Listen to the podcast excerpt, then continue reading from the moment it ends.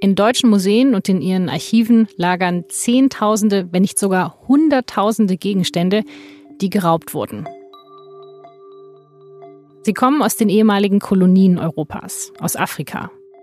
Da sind zum Beispiel tausende Bronzen aus dem Königreich Benin, das heutige Nigeria.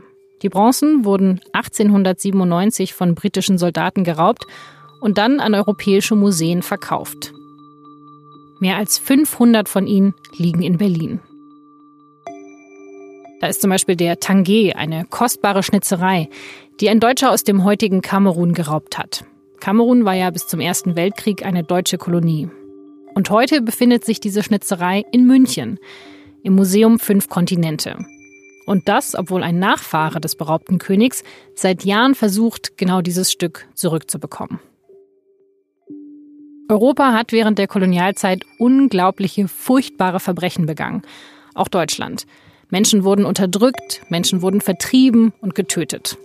Und sie wurden auch ausgeraubt. Denn während dieser Zeit haben die selbsternannten Kolonialherren alle möglichen Artefakte gestohlen.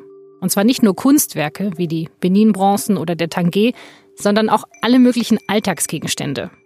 Tierfälle, Werkzeuge, Waffen und sogar Holzlöffel. Und um diese Objekte reißen sich dann, kurz vor der Jahrhundertwende, die neuen Völkerkundemuseen, die damals in vielen deutschen Städten gegründet werden. Wie kann es sein, dass die ehemaligen Kolonialmächte all diese Dinge geraubt haben und sie bis heute nicht zurückgegeben haben? Um diese Frage dreht sich die jetzige Restitutionsdebatte. Und zu der hat mein Kollege Jörg Henschel aus dem Feuilleton in den letzten Jahren lange recherchiert. Er hat mir erklärt, wieso das mit der Rückgabe nicht ganz so einfach ist, wie man zuerst denken könnte und vor welchen Problemen die Museen deshalb stehen. Sie hören das Thema. Ich freue mich sehr, dass Sie zuhören und mein Name ist Laura Terberl. Das Thema. Der Podcast der Süddeutschen Zeitung.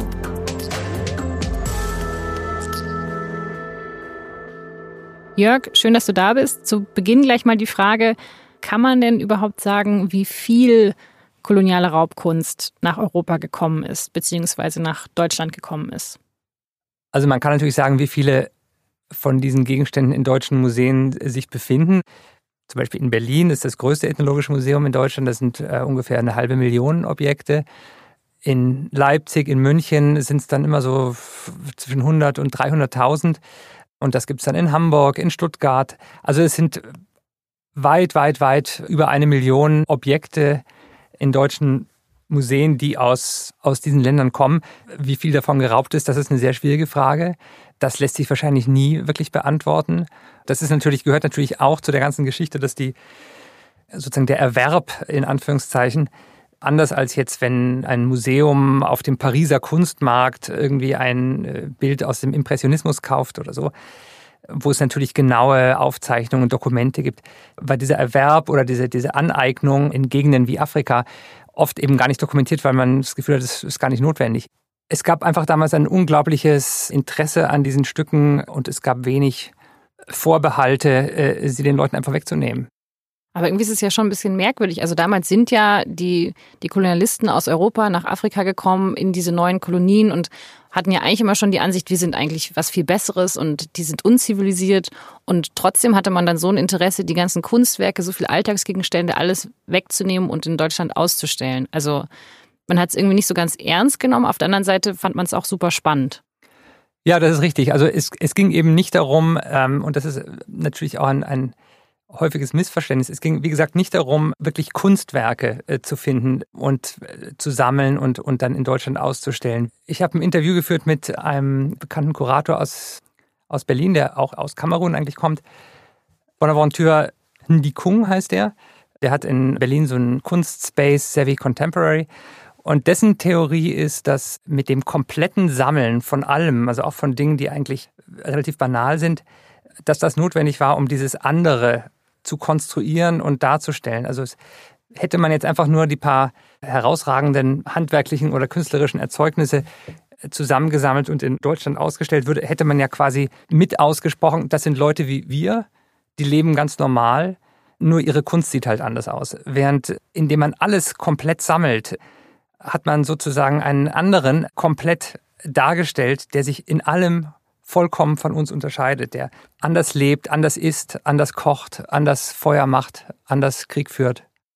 Also man wollte so ein bisschen darstellen, okay, das sind diese Kolonien und das sind wirklich ganz, ganz andere Menschen. Ähm, also wie war denn eigentlich die Darstellung dann in den ethnologischen Museen damals? Also die war ja wahrscheinlich jetzt nicht das, was wir heute als politisch korrekt bezeichnen würden. Nein, natürlich nicht. Also ich meine, die, die ethnologischen Museen waren im Prinzip also propagandaarm ist jetzt vielleicht äh, sehr polemisch gesagt, aber sie waren äh, gewissermaßen Begleitinstitutionen des Kolonialismus. Also ihre Aufgabe war es, die Begeisterung für den Kolonialismus zu wecken, Faszination für, für das Fremde zu wecken und natürlich auch äh, zu erklären, warum dieses Fremde defizitär und, und zurückgeblieben ist und warum es also notwendig ist, dass wir da einschreiten. Natürlich war die Darstellung nicht politisch korrekt, aber das war auch äh, bis in die allerjüngste Zeit so und teilweise ist es heute noch so. Wie ist das denn? Erfährt man denn in den Museen was darüber? Also, dass die Objekte geklaut wurden? Steht es irgendwo? Natürlich erfährt man in den Museen ganz wenig oder, oder äh, in vielen Fällen auch nichts darüber. Also bei den Benin-Bronzen zum Beispiel im, im äh, Münchner Museum ist es schon so, da gibt es schon äh, eine kleine Erklärung, aber in vielen Museen ist das völlig ausgeblendet. Und ähm, oft ist es ja so, dass die Objekte eigentlich uns weniger sagen als die Geschichten. Also ich finde es ich persönlich kann mit vielen zum Beispiel afrikanischen Kunstgegenständen herzlich wenig anfangen, die sagen mir nichts. Aber wie sie nach Deutschland kamen, das würde ich gerne erfahren. Und darüber erfährt man dann in den, in den Museen oft nichts. Also da ist eben auch noch äh, oft so eine Art von Defensivhaltung vorhanden, wo die Museen also sich nicht in die Karten schauen lassen wollen, sich irgendwie schämen zuzugeben, was da abgelaufen ist.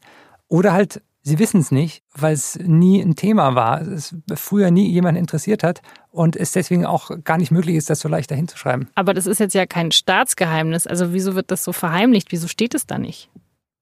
Naja, also teilweise wird es schon als Staatsgeheimnis behandelt. Man scheut sich, die Wahrheit offen zu legen, weil man natürlich auch diese ganze, tja, Fassade dieser Museumskultur nicht irgendwie durchstechen will, indem man jetzt sagt, das haben wir da gestohlen, das wurde hier geraubt, dem wurde der Kopf abgeschnitten, etc.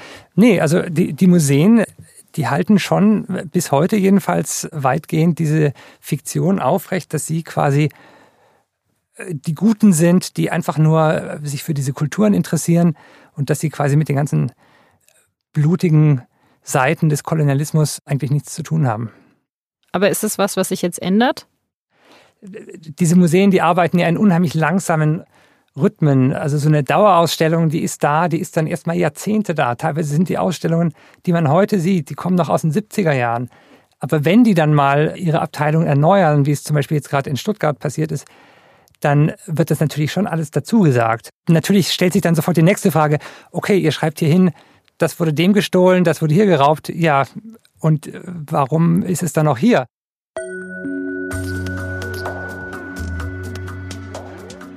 Das ist die entscheidende Frage. 80 bis 90 Prozent aller afrikanischen Kulturgüter liegen in Museen, die sich außerhalb Afrikas befinden. Wieso werden diese Dinge nicht zurückgegeben? Der französische Präsident Emmanuel Macron hat sich genau diese Frage gestellt. 2017 ist er in Burkina Faso und hält dort eine Rede. Und bei der sagt er, das afrikanische Kulturerbe kann nicht Gefangener europäischer Museen sein. Er möchte, dass es bis 2022 möglich sein wird, die geraubten Dinge wieder zurückzugeben. Im nächsten Schritt beauftragt deshalb die Regierung die französische Kunsthistorikerin Benedict Savoy und den senegalesischen Ökonomen Felvin Zar damit ein Gutachten darüber zu erstellen, wie die rechtlichen Grundbedingungen für solche Rückgaben überhaupt aussehen könnten. Die beiden reisen dafür wochenlang durch Afrika und recherchieren monatelang. Im November 2018 legen beide dann einen 200-seitigen Bericht vor mit einem konkreten Plan, wie diese Restitution ablaufen sollte. Was von den Kolonialregimen geraubt und nach Frankreich gebracht wurde, das muss zurückgegeben werden, sagen sie. Wenn die afrikanischen Länder das auch wollen.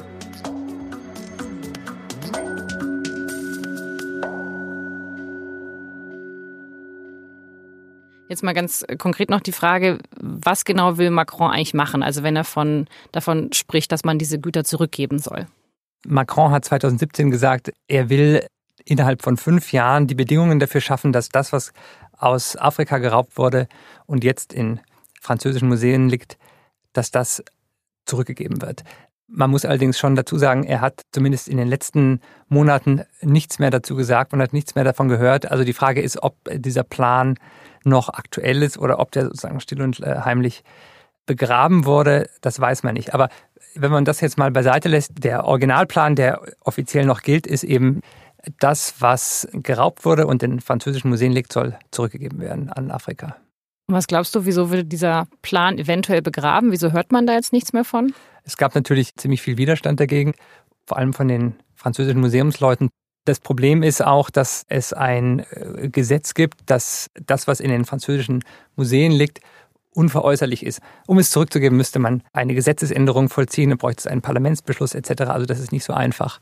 Erstmal müssen die Museen ja bereit sein, das zurückzugeben. Das ist schon mal nicht der Fall. Die haben wahrscheinlich Angst, dass sie dann leer stehen, oder? Das ist jedenfalls so ein Argument, was man immer wieder mal hört, wobei wie soll ich sagen, es ist so ein Scheineinwand, denn niemand fordert, dass alles zurückgegeben wird. Also einer der wichtigsten Punkte ist der, dass sie sagen, wir werden nur zurückgeben, was auch tatsächlich von diesen Ländern zurückverlangt wird. Und bislang äh, gibt es da keinerlei großen Andrang. Äh, die, Gefahr, dass die ähm, französischen oder, oder auch die deutschen Museen irgendwie äh, in Kürze leer stünden, die existiert einfach nicht, weil dazu gibt es gar nicht genug Nachfrage in den afrikanischen Ländern. Okay, also die sagen, wir sollten gar nicht alles zurückgeben, sondern wirklich nur das, was man will. Also nicht jeden Holzlöffel, der vor 150 Jahren geraubt wurde. Wenn die afrikanischen Länder den haben wollen, schon. Aber wie gesagt, nur das, was die verlangen. Also sie drehen die Beweislast um. Es gibt ja auch in Deutschland bereits jetzt ab und zu Restitutionen.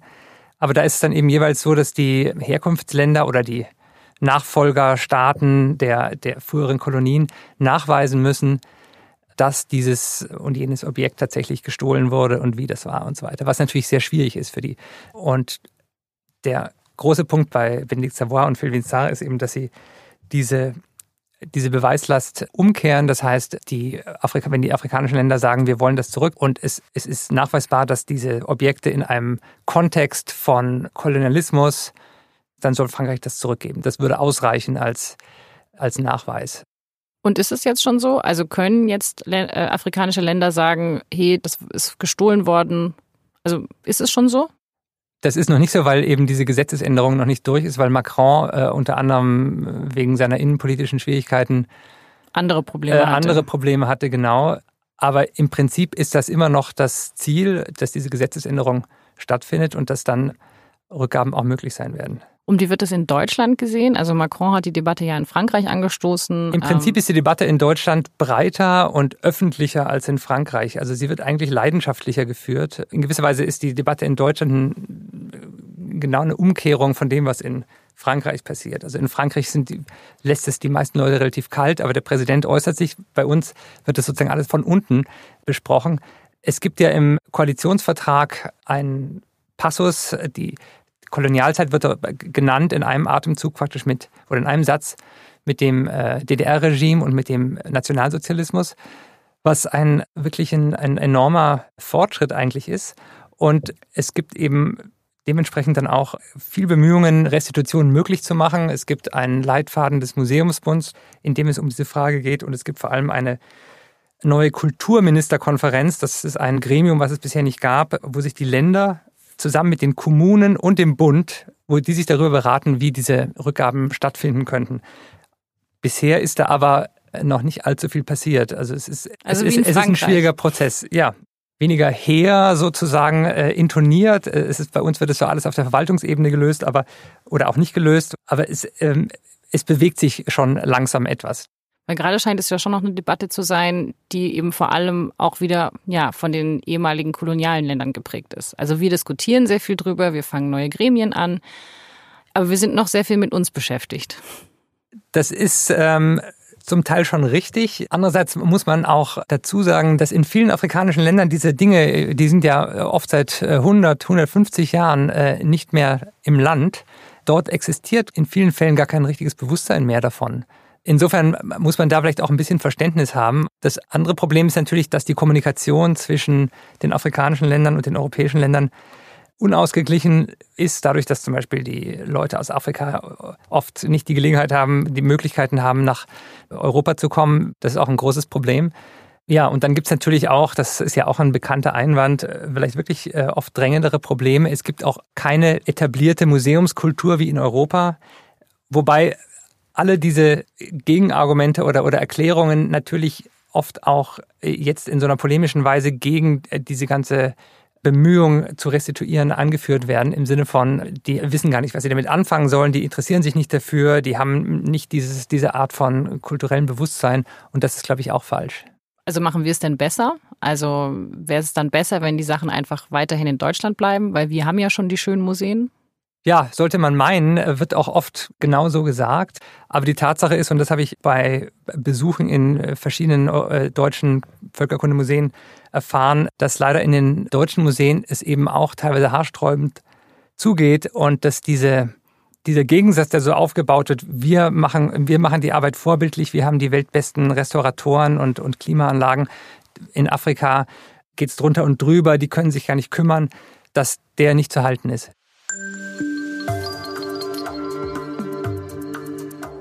Viele Museen haben hunderttausende Objekte aus den früheren Kolonien in ihren Archiven. Es gab damals fast so eine richtige Sammelwut. Und die, die rächt sich natürlich jetzt, wenn man nachforschen muss, woher diese ganzen Objekte überhaupt kommen. Und das ist genau das, was die sogenannte Provenienzforschung macht. Und dabei muss man sich ganz genau anschauen, was ist das für ein Objekt, was gibt es darüber für Aufzeichnungen, gibt es vielleicht sogar Fotos von dem Objekt. Und das ist natürlich extrem schwierig, weil manche Objekte gar nicht offiziell erfasst wurden oder Schäden aus dem Zweiten Weltkrieg wurden nicht vermerkt. Und digitalisiert ist dabei noch sehr, sehr wenig. In vielen Museen arbeitet man mit Karteikarten, die sind über 100 Jahre alt. Und viele Institutionen sind sich deshalb gar nicht so richtig sicher, was sie überhaupt besitzen. Und deswegen ist es für die Kuratoren extrem schwierig, nach wirklich einzelnen Objekten zu suchen. Und für Externe ist es deshalb natürlich quasi unmöglich. Und was dann auch noch dazu kommt, ist, dass die Objekte in den Museen gar nicht so richtig gut gelagert werden, weil einige der Museen dringend saniert werden müssten.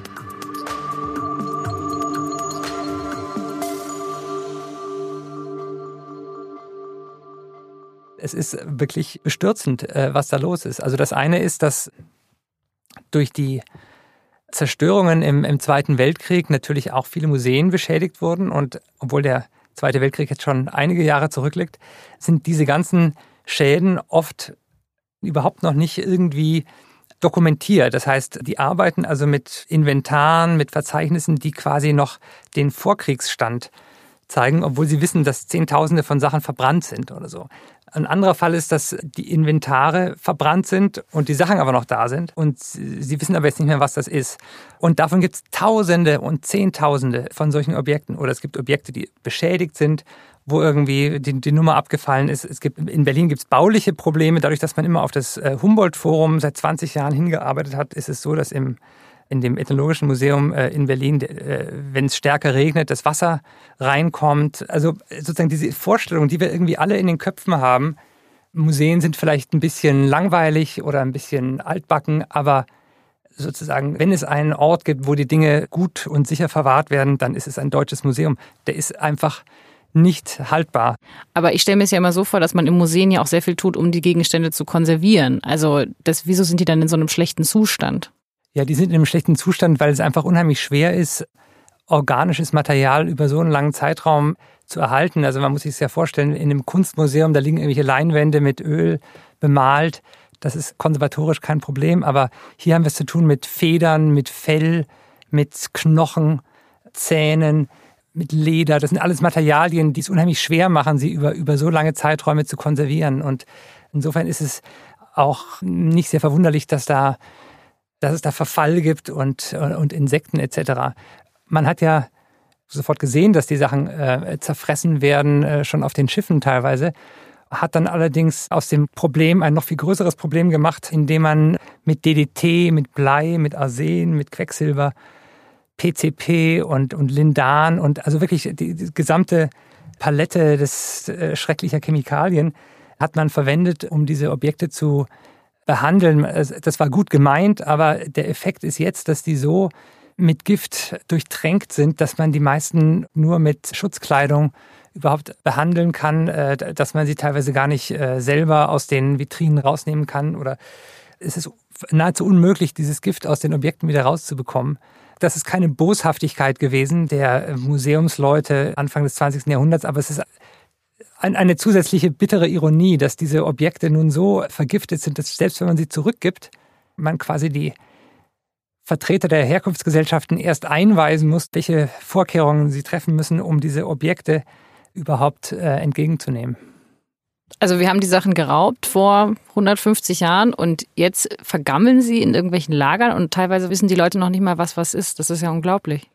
Ja, also ich meine, ich habe natürlich jetzt generalisiert, das meiste vergammelt natürlich nicht, aber es gibt diese Fälle sehr, sehr viel und es gibt wirklich sehr viele Fälle, wo die Dinge, die Informationen, ohne die sie eigentlich nichts mehr wert sind, verloren haben. Also es ist so, wie wenn ich dieses Glas nehme und ich, ich vergesse plötzlich, dass es ein Glas ist. Ich weiß nicht mehr, was könnte das sein. Und da das alles lange, lange zurückliegt, da teilweise diese Gesellschaft, diese Völker gar nicht mehr existieren, wird es vermutlich nie wieder eine Möglichkeit geben, herauszukriegen, was dieses Objekt sein könnte. Das ist ja noch viel tragischer, weil ich meine, diese Gemeinschaften existieren ja nicht mehr wegen uns. Also wir haben diese Gemeinschaften genau. zerstört. Genau. Und jetzt können wir uns noch nicht mehr richtig daran erinnern, weil wir auch die Erinnerung zerstört haben. Genau, das ist das eine. Und das andere ist natürlich, dass diese Verfahren der Wissensverwaltung, die man eben, was ich vor 100 oder, oder vor 80 oder auch noch vor 60 Jahren äh, hatte, dass die natürlich heute vollkommen überholt sind. Und selbst wenn man diese Information noch hat, also selbst wenn es eine Karteikarte gibt, wo drauf steht, das und das Jahr, der und der Ort, der und der Sammler diente zu dem und dem Zweck. Selbst wenn man das hat, ist das natürlich heutzutage viel zu wenig. Das heißt, man bräuchte natürlich ein, ein Foto von dem Objekt. Von den allermeisten Objekten in deutschen Museen wurde nie ein Foto gemacht. Aber das könnte man jetzt ja noch nachholen. Also das wäre ja, doch was. Mach du das mal mit 500.000 Objekten. Das dauert. Das dauert Jahrzehnte. Und also in, in, im Ethnologischen Museum in Berlin gibt es halt einen Menschen für Afrika. Da gibt es zum Beispiel 200 Kisten, äh, das sind so einfach so Bananenkisten, also wie aus dem Supermarkt. Da sind Objekte drin, die, die wurden zum Schutz vor Bombenangriffen und so weiter ausgelagert im Zweiten Weltkrieg, kamen dann über verschlungenen Wegen nach der Wende erst wieder zurück ans Ethnologische Museum in, in Dahlem in Berlin. Und die hat noch niemand seit 1992 aufgemacht. Man weiß nicht, was drin ist. Man weiß, dass da irgendwelche Sachen aus Afrika drin sind, aber sonst weiß man nichts davon, weil einfach die Zeit fehlt und das Personal.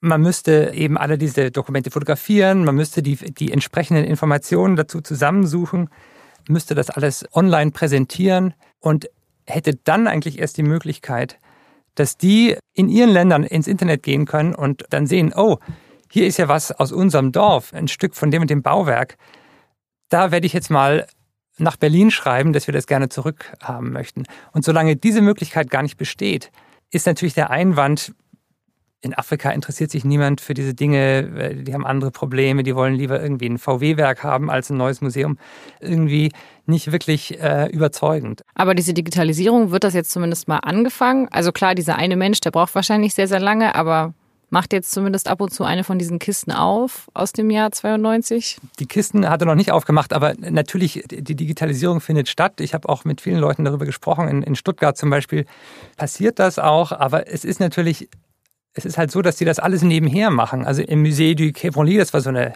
eins von diesen großen Präsidentenprojekten in, in Frankreich, da haben äh, 70 Ethnologen jahrelang nichts anderes gemacht, also bevor das Museum überhaupt aufgemacht hat, als diese Online-Datenbank zu produzieren. Und in Deutschland erwartet man, dass, dass das die Kuratoren, die ja gleichzeitig auch noch irgendwie tolle Ausstellungen machen sollen und nach Afrika fahren sollen etc., dass sie das irgendwie so nach Mittagessen kurz mal zwischendurch einschieben. Und das ist einfach nicht realistisch. Und insofern ist auch diese Forderung nach Provenienzforschung ein bisschen absurd, weil die Museen wissen nicht, was sie haben. Wie kann man dann überhaupt darüber sprechen, was geraubt ist oder was nicht? Jörg, wir sprechen jetzt ja schon länger über die europäische Perspektive, also wie wir versuchen, diese Dinge zurückzugeben, uns irgendwie nicht so richtig hinbekommen. Was sagen denn die afrikanischen Länder dazu, also von denen diese Dinge wirklich geraubt wurden? Wie wird denn da diese Debatte geführt? Das ist eine Debatte, die erst seit kurzem wirklich angefangen hat, aber die immer lauter dort geführt wird. Und ich habe zum Beispiel mit dem Direktor von dem Kamerunischen Nationalmuseum in, in Yaoundé, ist die Hauptstadt von Kamerun, gesprochen.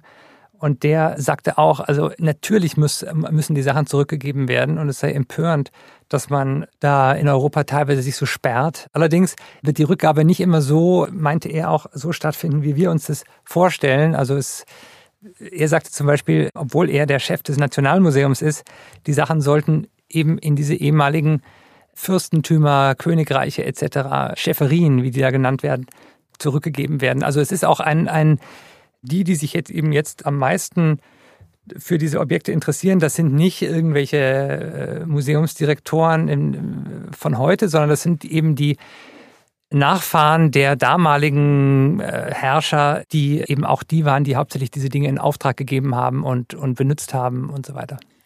Also wir Europäer stellen uns das vor, wir schicken das zurück und dann gibt es ein wunderschönes Museum und dann ist es alles hinter Glas. Aber wahrscheinlich wäre das eher so, dass man es wirklich an die einzelnen kleinen Städte und Gemeinden zurückschickt und ja, die können dann damit halt auch machen, was sie möchten. Genau, das ist ja eben auch eine große Debatte. Also zwei Dinge. Das eine ist eben, an wen gibt man zurück? Gibt man es an die heutigen Staaten zurück, was zum Beispiel Benedikt Savoy und Felvin Saar fordern, aus einer pragmatischen Überlegung? Oder gibt man es an die zurück, die ähm, zum Beispiel an die Nachfahren der oder, oder an die Vertreter der Familien, denen es äh, früher gehörte? Das ist ein großes Dilemma, vielleicht eines der größten, weil man eben, wenn man wenn man es an die heutigen Staaten gibt, unter Umständen riskiert, irgendwelche Machthaber zu stärken, deren Legitimität irgendwie in Zweifel steht. Und genau das ist ja auch schon passiert, als das Stuttgarter Lindenmuseum, also das Ethnologische Museum in Stuttgart, eine Bibel und eine Peitsche zurückgegeben hat an Namibia und dann die Vertreter von den Nama, deren Anführer diese beiden Dinge ursprünglich gehörten, gesagt haben, jetzt werden uns die Sachen sozusagen ein zweites Mal geraubt. Also erst haben es uns die Deutschen weggenommen und jetzt geben es die Deutschen an die Falschen. Wir gehen jetzt nochmal leer aus. Weil es dem Staat gegeben wurde. Weil es dem Staat gegeben wurde, von dem sie sich aber nicht repräsentiert fühlen. Im Gegenteil. Das ist sehr kompliziert und da gibt es wahrscheinlich auch keine Patentlösung. Aber ein Argument ist natürlich zu sagen, es steht uns nicht zu, uns gewissermaßen in die, in die innerstaatlichen Angelegenheiten dieser Länder einzumischen. Wir müssen einfach anerkennen, das sind die Regierungen, das sind die öffentlichen Institutionen und den Rest müssen die dann unter sich ausfechten, ob das dann in dem Nationalmuseum bleibt oder ob es an einzelne Familien oder irgendwelche Privatleute geht oder wie auch immer. Es ist unglaublich kompliziert, man kann extrem viel falsch machen, aber man muss wahrscheinlich so ein bisschen damit leben, dass man sagt, ja gut, wir geben es jetzt zurück und dann ist es halt auch nicht mehr unsere Sache. Wir haben dann kein Recht mehr zu bestimmen, was mit den Dingen passiert. Genau. Und das fällt uns, also das fällt vielen Menschen, die damit zu tun haben, gerade noch schwer. Genau. Die Frage ist natürlich, wie vermeidet man nochmal als Kolonialist aufzutreten? Man will es den Richtigen geben, aber sind wir die Richtigen das zu entscheiden. Genau dieses Problem hat man zum Beispiel in München bei dem Tanguay, bei diesem Schiffsschnabel, diesem sogenannten, der von dem späteren Direktor des Münchner Völkerkundemuseums gestohlen wurde. Und es gibt auch gar keinen Zweifel, dass er gestohlen wurde. Aber der Staat Kamerun hat sich bisher nicht äh, auf Regierungsebene dazu geäußert.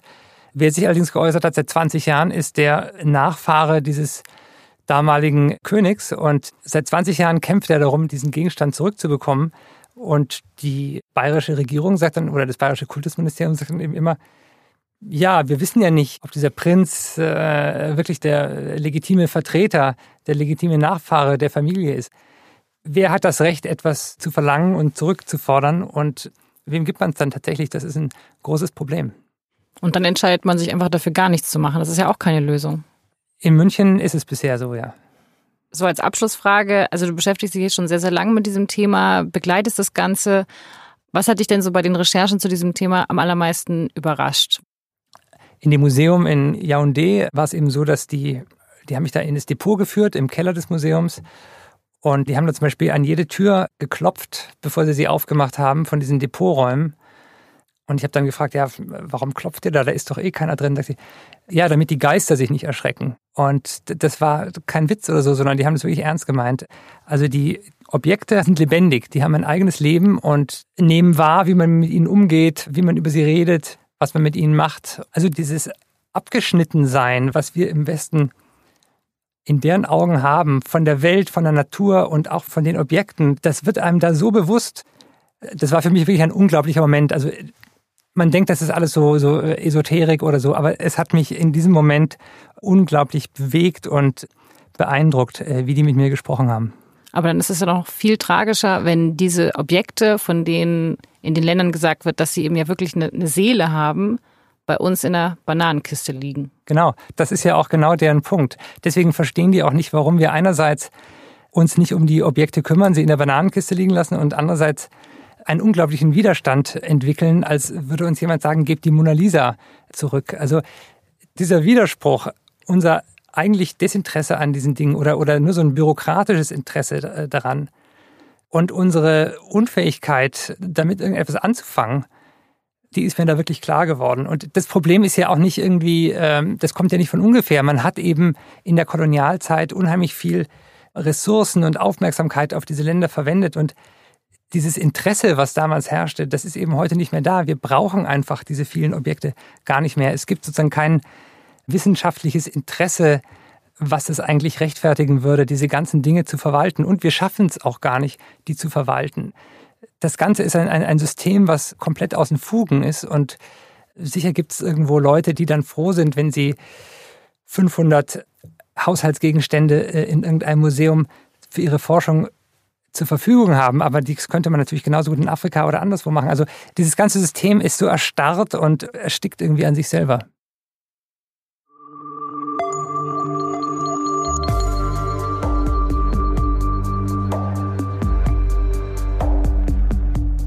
Das war Jörg Henschel mit seiner Recherche über ethnologische Museen in Deutschland und den Umgang mit Raubkunst aus den ehemaligen Kolonien. Wie gesagt, Jörg Henschel recherchiert zu dem Thema schon seit einigen Jahren und einige der Texte, die er in der Zeit veröffentlicht hat, die habe ich auch in den Shownotes verlinkt. Das war das Thema für diese Woche. Dieser Podcast wird produziert von Vincent Vitus Leitgeb und von mir, Laura Terbell. Wir freuen uns immer über Hörerfeedback. Sie erreichen die Redaktion unter podcast.sz.de ich sage ganz herzlichen Dank fürs Zuhören. Bis nächste Woche.